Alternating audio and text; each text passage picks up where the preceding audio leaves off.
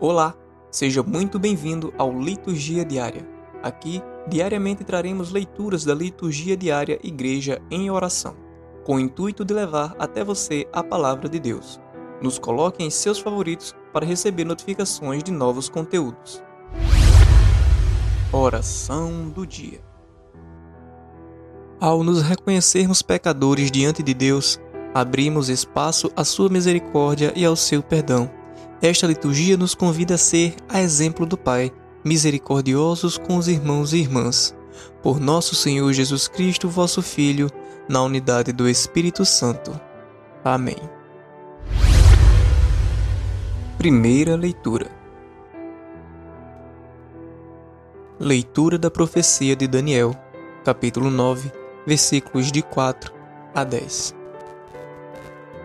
Eu te suplico, Senhor Deus, grande e terrível, que preservas a aliança e a benevolência aos que o te amam e cumprem teus mandamentos.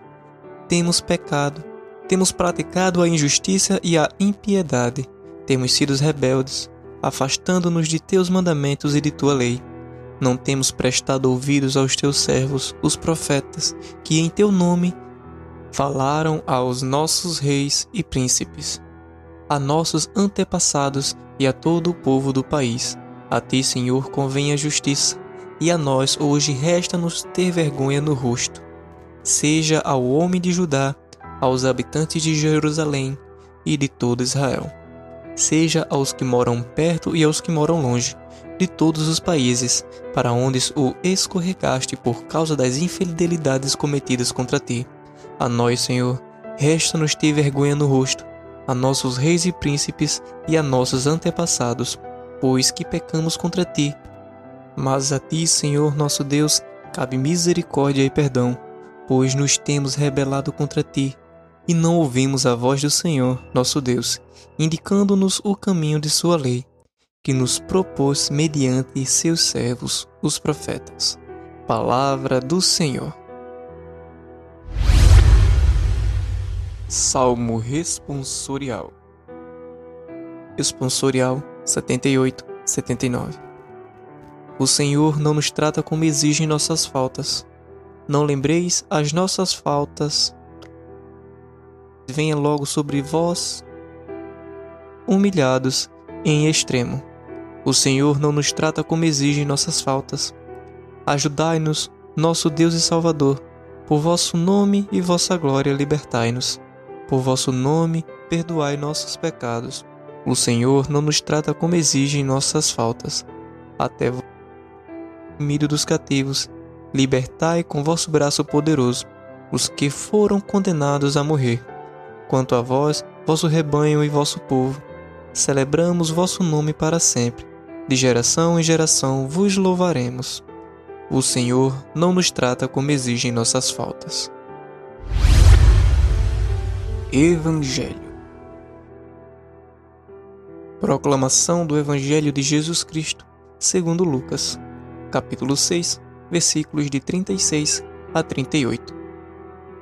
Naquele tempo, disse Jesus aos seus discípulos: Sede misericordiosos como também o vosso Pai é misericordioso.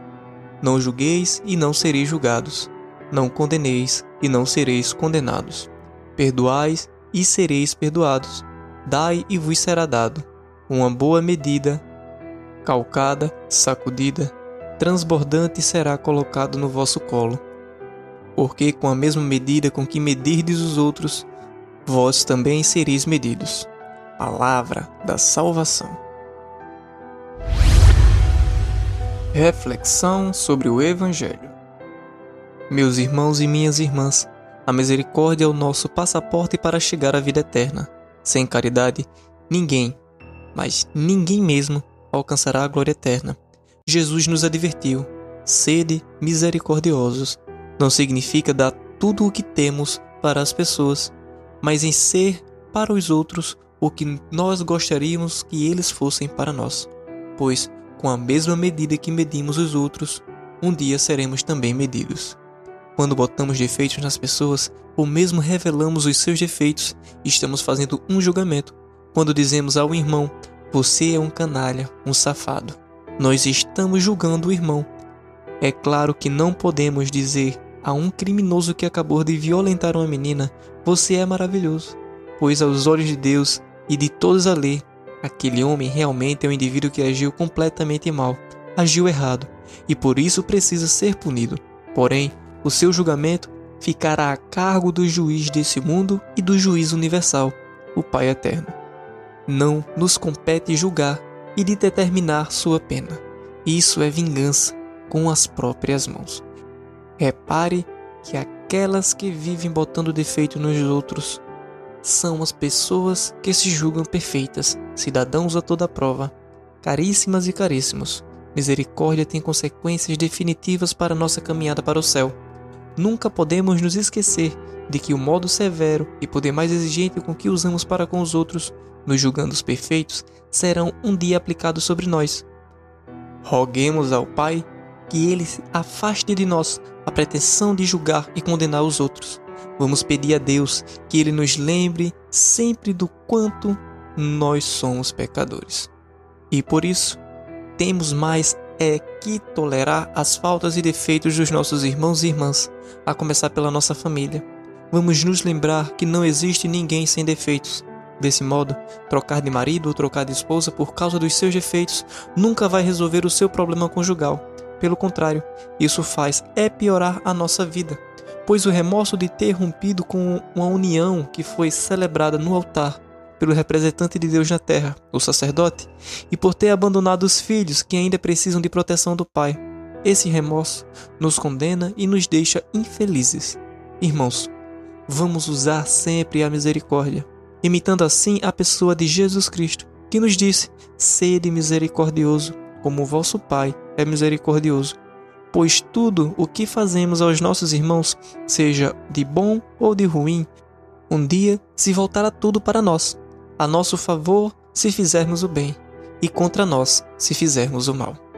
Não agem com sabedoria aqueles que não são nada carinhosos, prejudicam os outros em seu favor, e com isso acumulam riquezas, pensando ser os mais espertos da sobrevivência.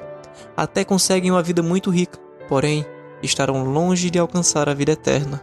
Sábio é aquele que usa da misericórdia para com seus irmãos e irmãs, pois estará garantindo o seu lugar no céu, investindo, portanto, no futuro de sua alma.